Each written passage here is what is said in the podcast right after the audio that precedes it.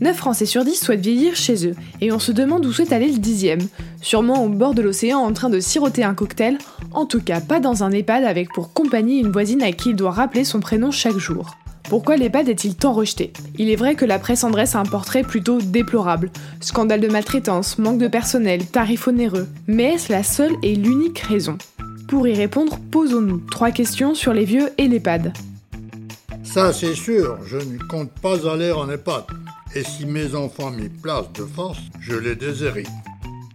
Vous écoutez Culture G, votre dose de culture gérontologique pour comprendre les vieux. Ce podcast vous est proposé par Sociogérontologie en partenariat avec l'action sociale d'AG2R La Mondiale. Vrai ou faux On ne veut pas aller en EHPAD car on préfère rester chez soi.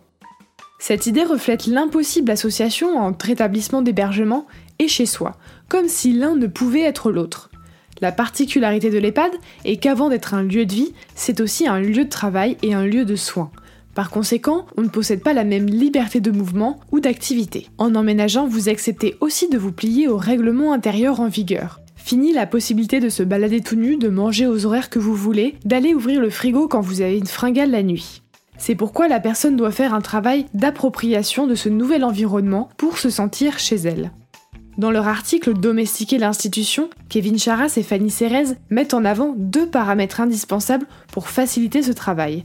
Le premier concerne le lien d'attachement que la personne crée avec un nouveau lieu. Le second, les caractéristiques physiques de ce lieu. Utiliser ces paramètres pour transformer l'espace et le rendre appropriable par la personne permettrait de créer un sentiment de chez-soi pour tout nouvel arrivant. Vrai ou faux On ne veut pas aller en EHPAD car on refuse de vieillir. Quitter son chez-soi revient à laisser derrière soi sa vie d'avant, une part de nous-mêmes. Faire le deuil de son ancien logement et accepter l'entrée en institution ne se fait pas en un clin d'œil, mais requiert un travail permanent sur son identité. Bien souvent, l'urgence de la prise de décision transforme l'entrée en EHPAD en véritable rupture avec soi-même. De parents ou grands-parents, on devient la personne malade et dépendante. Notre lieu de vie reflète une part de notre identité. Dans ce cas, comment envisager un instant de se sentir chez soi en institution? Avec le travail d'appropriation de ce nouveau lieu, s'accompagne donc un travail de remaniement identitaire pour la personne. Elle doit être capable de se projeter dans ce nouvel environnement physique et social pour se sentir chez elle. Et encore plus important que ce sentiment de continuité avec soi, le sentiment de sécurité doit lui aussi être respecté. Être respecté dans son autonomie, c'est-à-dire continuer à prendre des décisions pour soi. Vrai ou faux, l'EHPAD est un mouroir. Mouroir, c'est souvent le terme que l'on entend pour désigner les EHPAD, avec cette idée que l'on vient y attendre la mort. Eh bien oui, l'EHPAD n'est pas qu'un lieu de vie, c'est aussi un lieu de fin de vie.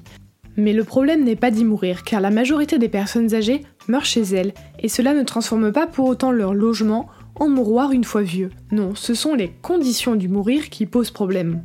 La culture palliative dans ces établissements n'y est pas toujours développée on manque de chambres pour les personnes en fin de vie, de personnel formé et de conventions avec des réseaux de santé en soins palliatifs. Alors que les EHPAD sont faits pour accueillir des personnes nécessitant une assistance médicalisée quotidienne et pour un certain nombre, ils entrent à un stade avancé d'une maladie incurable, que faire d'autre dans ce cas à part leur assurer le confort maximum pour les accompagner jusqu'au bout? Conclusion, chacune de ces idées est à la fois vraie et fausse. Cela dépend de la façon dont l'établissement organise l'accompagnement de ses résidents. Alors ne tombons pas dans des généralisations abusives. De nombreux établissements innovent avec des philosophies de soins qui protègent l'autonomie de la personne et respectent ceux qui y travaillent.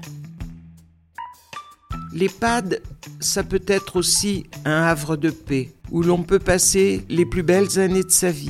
J'en connais qui nous ont quittés à 106 ans. N'est-ce pas un bel exemple? Merci d'avoir écouté Culture G.